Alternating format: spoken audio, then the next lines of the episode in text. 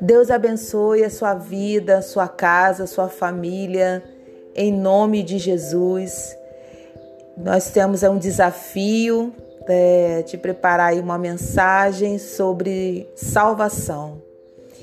E a mensagem que Deus colocou no meu coração tem como título Salvação Agora. O texto base para a nossa meditação está em João capítulo 5, versículo 24. Na verdade, na verdade vos digo que quem ouve a minha palavra e crê naquele que me enviou tem a vida eterna e não entrará em condenação, mas passou da morte para a vida. Aleluias. Certo pastor realizou a semana de oração em uma grande igreja. Ao visitar os membros, ficou surpreso com a insegurança deles quanto à salvação.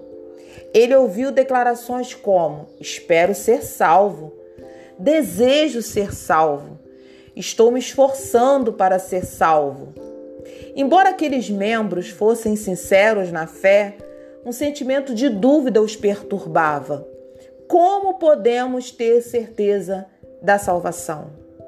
Essa fica a pergunta inicial dessa mensagem como podemos ter certeza da salvação?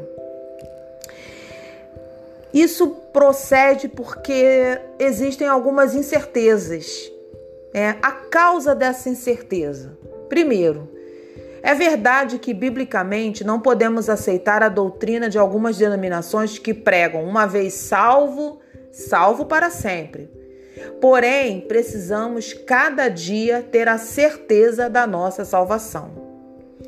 Segunda, a insegurança pode ter como causa um sentimento de culpa, transgressões não confessadas e pecados acariciados que destroem a paz interior e produzem a incerteza. Terceiro, a incerteza pode resultar da incompreensão da diferença entre tentação e pecado. Tendências pecaminosas levam alguns a repetirem a angústia as palavras de Paulo: Miserável homem que eu sou. Romanos 7,14.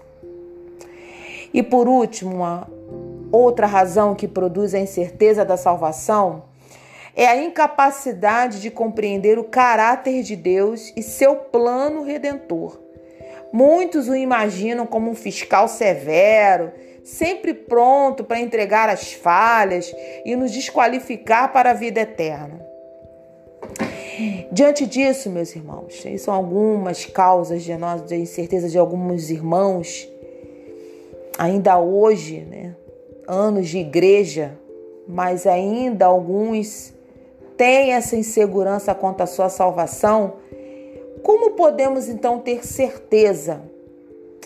O apóstolo Paulo desdobrou o tema da salvação em três tempos: a salvação como evento passado, fomos salvos, uma experiência presente, estamos sendo salvos, e uma esperança futura, seremos salvos. Esses três aspectos da salvação estão sintetizados em Romanos 5, versículos 1 e 2. Justificados, pois, mediante a fé, temos paz com Deus, por meio de nosso Senhor Jesus Cristo, por intermédio de quem obtivemos igual acesso pela fé a esta graça, na qual estamos firmes e gloriamo-nos na esperança da glória de Deus. Ou seja, a salvação deve ser compreendida como um processo contínuo. Por meio da justificação, né, o pecador arrependido foi perdoado e salvo da culpa do pecado. Então, fomos salvos, né, passado. Agora ele desfruta do gozo da experiência cristã libertando-o do poder do pecado. É o presente. E por ocasião da segunda vinda de Cristo, ele será libertado da presença do pecado. Então, a salvação futura. Um outro texto bíblico diz assim: Irmãos, venho lembrar-vos o evangelho que vos anunciei, o qual recebestes e no qual ainda perseverais. Por ele também sois salvos, se retiverdes a palavra tal como vou-la preguei. 1 Coríntios 15, 1 e 2. Sim, podemos ter a certeza de nossa salvação se perseverarmos em seu caminho até o fim. A salvação é um processo, meus irmãos e minhas irmãs. A salvação, como evento passado, é o que chamamos de justificação. Agora, pois, já nenhuma condenação há, para os que estão em Cristo Jesus Romanos 8, versículo 1. A salvação, como evento transcorrido, se fundamenta na obra que Cristo consumou na cruz. O cristão e contempla o passado quando, pela fé, aceitou o sacrifício vicário de Jesus. Havendo alcançado o perdão, a salvação passa a ser uma experiência presente. Usando a alegoria de John Bunyan, em seu conhecido livro O Peregrino, a justificação é a porta que permite o acesso ao caminho que nos conduz à vida eterna. Este caminho, na terminologia bíblica, é conhecido como santificação. O cristão fortalecido pelo poder divino caminha por essa estrada ascendente o caminho da experiência cristã. Nesta jornada, a graça santificadora de Deus opera no coração dos que estão sendo salvos pelo Evangelho, 1 Coríntios 15, 2, produzindo o fruto do Espírito. A santificação é, uma, é, é a obra de uma vida toda. Libertados do pecado, transformados em servos de Deus, tendes o vosso fruto para santificação e, por fim, a vida eterna. Romanos 6, 22.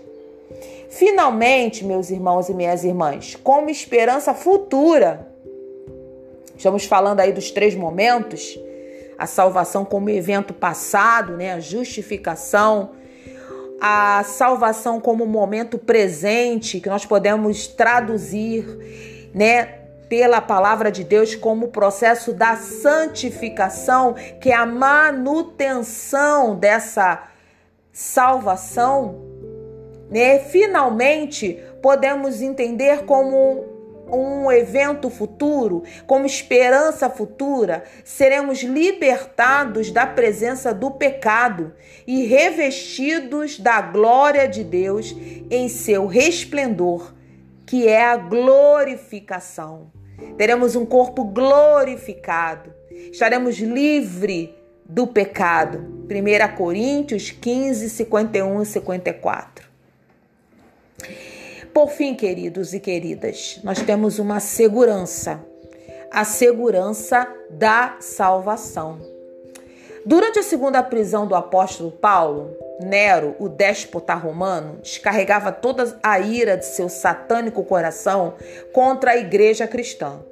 Milhares de cristãos eram levados constantemente às arenas dos anfiteatros de Roma, onde eram devorados por feras famintas diante da multidão delirante de espectadores. Paulo se encontrava na prisão marmetina, manietado com pesadas cadeias. Era um homem idoso, debilitado pelos sofrimentos e árduos trabalhos de uma vida atribulada, porém comprometida com a pregação do Evangelho. Ele sabia que estava se aproximando o dia do seu martírio. Aí, nesse momento, ele escreve a segunda epístola de Timóteo, esta carta ela é chamada com razão o Testamento de Paulo. Naquela escura e fria prisão, ele tomou a pena pela última vez e escreveu: porque sei em quem tenho crido e estou certo de que Ele é poderoso para guardar o meu depósito até aquele dia. Glória a Deus, aleluias. 2 Timóteo 1,12. Conclusão, meus queridos irmãos. Nós concluímos aqui essa pequena meditação. Deus havia aperfeiçoado sua obra salvadora na vida de Paulo. O idoso, já idoso apóstolo, estava encerrando sua carreira confiante na salvação em Cristo Jesus. Já agora a coroa da justiça me está guardada. 2 Timóteo 4, 4 8. Queridos, queridas, tenhamos a cada dia a certeza da nossa salvação. Espero que nessa pequena meditação você possa ter entendido a, o processo, né, as três fases da salvação na vida né, do cristão, na nossa vida. E que Deus abençoe a leitura da Sua palavra, a meditação da Sua palavra. Que o Senhor abençoe a sua vida. Que você possa, a partir de agora, ter a certeza da sua salvação, que você possa falar, né, como o texto bíblico diz, que você possa dar a razão àqueles que te perguntarem, aqueles que me perguntarem a razão da nossa fé. Aleluias. Fique na paz do Senhor. Amém.